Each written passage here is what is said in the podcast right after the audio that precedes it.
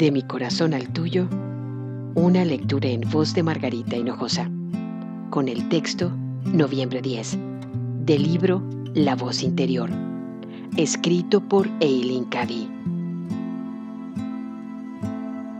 Día tras día, te vas dando cuenta de los desarrollos nuevos en tu interior y en el exterior.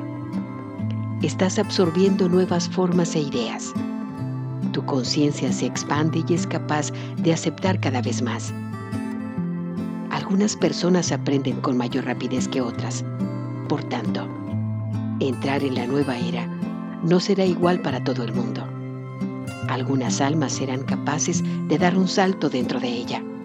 Otras entrarán de una forma lenta, asegurándose de cada uno de los pasos que dan al avanzar en su interior. Otras entrarán arrastrándose y cada paso les resultará doloroso, pues muestran resistencia ante los cambios que están sucediendo.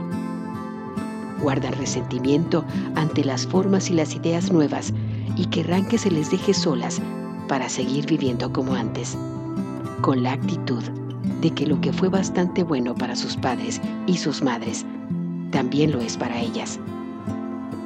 La respuesta a esa actitud es dejar de luchar contra todo ello y en vez de eso, sintonizarse y fluir con la vida.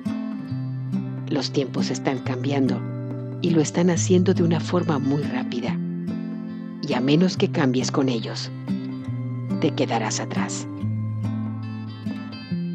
De mi corazón al tuyo, una lectura en voz de Margarita Hinojosa.